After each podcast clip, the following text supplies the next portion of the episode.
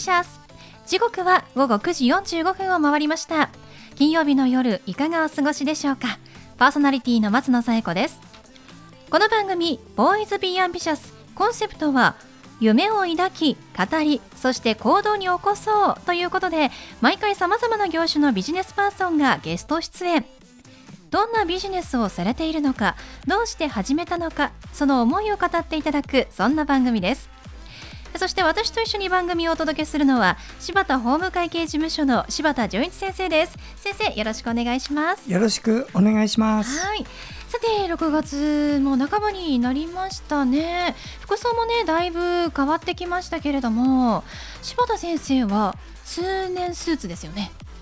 あまあこれしょうがないというか作業着でございます、うん、スーツが作業着。大変素晴らしいですけれども。でも本当に私あでも真夏はさすがに先生もクールビズでしたね、はい、でもネクタイはしてますよね、はい、やっぱりこういうお仕事柄きちっとした格好は柴田先生らしいですね。いやいやいやとんでもございません。まあなんとかねこれで。夏にはしのいでおります。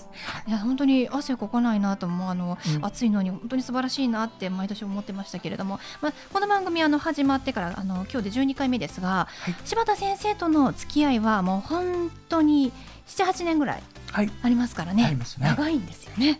はい、ということで今後ともねぜひともよろしくお願いいたします。よろしくお願いします。はい、それでは第12回ボーイズビーアンビシャススタートです。この番組は遺言相続専門の行政書士柴田法務会計事務所の提供でお送りします。それでは先生今夜のゲストのご紹介をお願いします。はい今夜のゲストは東音楽器足立センター代表取締役の山口夢先生です。山口さんこんばんは。よろしくお願いしますこんばんは。よろしくお願いいたします。はい、今夜もですね、リモートでのご出演となります。どうぞよろしくお願いいたします。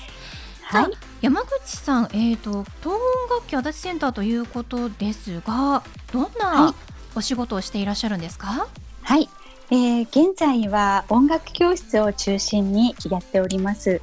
もともとはあの楽器商を営んでおりまして、えー、主にピアノの売買それからピアノの修理買取まあ、調律などを主にやっておりました。はい、そうなんですね。はい、では、音楽教室で教えているのもピアノということになりますか？はい、ピアノ以外に、まあ、声楽と、えー、バイオリンですね。はい、その二つも一緒にやっています。ピアノ、声楽、バイオリン、素敵ですね。はい、あの、今、何歳ぐらいの方が主に通っていらっしゃるんですか？そうですね主にまあやはり4歳からが多いんですけれども、はい、まあ、早期教育が今進んでおりますので、えー、下は2歳から上は80代まであの幅広く通っていただいております。もう幅広いというかもう全世代と言っても そうですね。いいかもしれませんね。年齢問わずということですね。はい、あの男女比はどうですか？圧倒的に女性が多いですが、はいはい、男性もそうですね、三割ほどいらっしゃいますね。そうなんですね。はい、男性も楽器やる方、はい、ピアノ弾かれる方も多いですからね。はい。あのただコロナの影響であの音楽教室の環境というのは変わりましたか？はい、だいぶ変わりました。はい、あの対面レッスンを主にもちろんやっていたんですけれども、はい、このコロナの影響で今はオンラインレッスンに切り替えてはい、いるところです。でもオンラインでも教わることってできるんですね。はい、はいまあ、対面のそうですね、うん、半分ぐらいのことしかできないんですけれども、はい、でもできることは、まあ、たくさんありまして、うん、それなりに工夫して楽しく取り組んでおります。あいいですね。できることをやるっていうのが本当に今の時代大切ですからね。そうですね。はい。この山口さんがあの音楽教室、まあ音楽に携わろうと思ったきっかけというのは何かあるんですか？あの両親がもともとあの調律師だったんですね。はい。そちらを継いだという形になりますか？そうです。二代目としてあの継いだんですが、はい、私はあのまあ、そんな両親のもとに生まれたんですけれども残念ながらその職人というか調律師にはなれなくて、はい、あの今は音楽教室の運営に携わっているという状態です。でも本当それこそ自分に適した職業に、まあ、ちょっと変えてと言いますか、できることを続けるっていう意味では大切ですし素晴らしいなと思いますよね。そうですね。うんまあ職種は違っても、うんその音楽という意味では、ねあのまあ告げたかなと思っていまはい、す。そうですよね。はいあ。のちなみにどんな生徒さんが通ってらっしゃるんですか？あの、まあ、学生さんはもちろんピアノを、まあ、習うという目的だと思うんですが大人の方っていうのはどういう目的があって教室に通われてるんですか？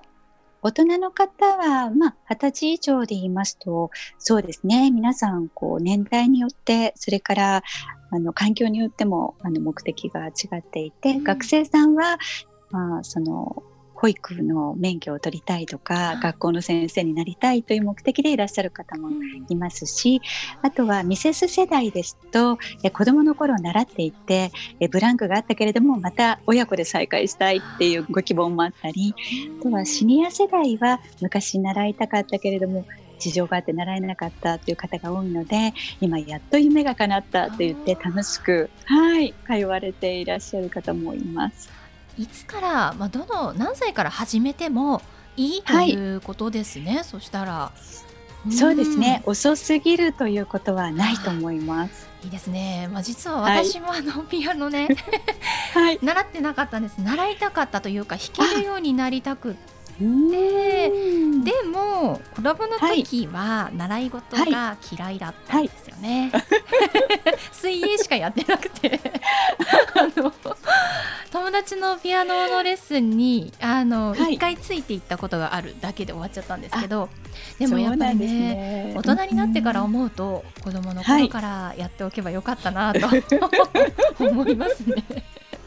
じゃあ本当に始めた方がいいと思うんですがピアノを習うことによって、こう得られるこうメリットっていうのは何かありますか、はい、もうあの一言ではもう言えないぐらいたくさんのメリットがあるんですけれども、まあ私は一番これがあの他にはないなと思うことがありまして。ピアノを習う、まあ、楽器を習うということは必ず発表の場があるということなんですね。はいはい。で、その発表の場というのは、もう本当にこう自分との戦いで大きなステージで、まあ、演奏するっていうことなんですけれども、その時のまあ緊張感ですとか、その精神的なものっていうのはものすごく、あの、なんて言うんでしょう、いろんなこう価値がありまして、やはりメンタルが強くなる。それから本番に強くなる。そうですね、そうですね。で、はいとても、まあ、なんて言うんでしょう。学生さんの場合はうん受験に強くなったりとえか、大人の方はプレゼンに強くなったりとか、はい。その。一人で演奏する以外に、私、それ以上緊張することって世の中にないと思うんです。あのー 本当にあの、私の仕事関係のちょっと はい。私より上のお姉さんがいるんですけども、はい大。人になってピアノを最近習い始めて発表会があった、というその発表会を仕事よりも緊張して人生で一番緊張したって言ってたんですね。はい。やっぱりそうです。どんだけステージ、たステージというか、まあ、立ってても、はいピ。アノの発表会は一番緊張したって言ってました。そうなんです。はい。言い直したうりん。できないですそうですし、ね。例えば、はい、まあ、例えるとスケートにも似てるかなと思うんですね。どんなに練習で成功していても、もう一発勝負なものですから、ね。はい、まあ、そこでどう立て直していくかとか、失敗しても、そこから、はい、あの、最後までこう演奏しきるかっていう、あの、なんて言うんでしょう、精神力といいますか、本番力がつくかなって思うのが一番の、はい、楽器を習うもあの魅力かなって思っています。なんかすごい今びっくりしたんですけど、はい。そういうこう本番に強くなる力も養えるんだと。びっくりしましたね、でも本当にそうですね。そうですね。もうなんか私もちょっと始めようかなって今思っ思っちゃいましたもん ぜひ始めてみてください。はいありがとうございますではその山口さんに最後お聞きしたいんですが山口さんの夢は何ですか、はい。小さいホールでもいいので、あのいつかホールを持って持ちたいですね。はいですね、はいそこで発表会とか本当にできたら素敵ですよねそうですね。もうどんな方でも入れるような、うんあのもう入場無料でもいいので、はい。もうなんか街中の皆さんがあの聞きに来てくれるようなそんなホールを作りたいです。はいありがとうございますできるのを楽しみにしてますね、はい、ぜひその際はお越しください。ありがとうございます。ということで、本日のゲストは東音楽器足立センター代表取締役の山口由美恵さんでした。山口さんどうもありがとうございました。はい、ありがとうございました。ありがとうございました。ありがとうございました。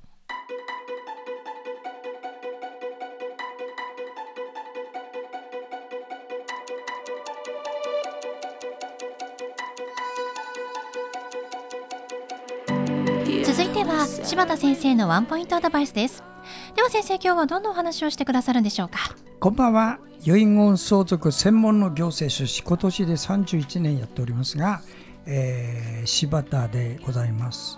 今日はですね、相続ということをあまり考えた時ない方に、どういうところを中心に考えればいいか申し上げます。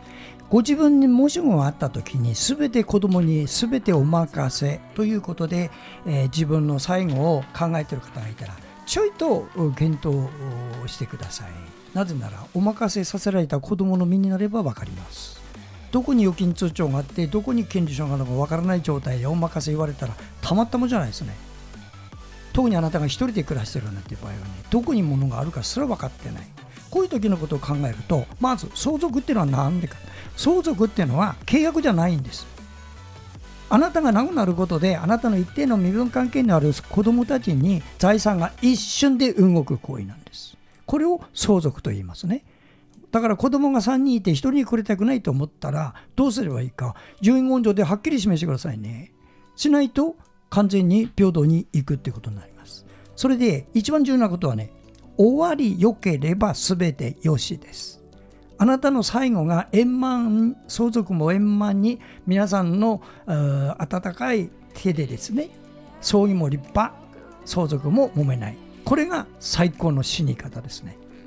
葬儀は立派だったけど後で相続財産勃発したった。らこれあまり良くないね。世間的には。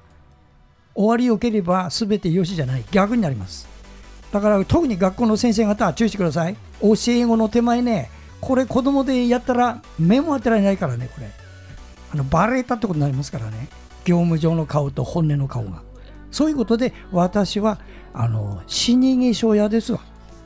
そういうのやってますのであのもし本気で親終わりよければ全てよしを検討したい方ご相談ください。はい、柴田先生の相談は電話東京零三六七八零一四零八六七八零一四零八までお願いします。以上柴田先生のワンポイントアドバイスでした。先生ありがとうございました。ありがとうございました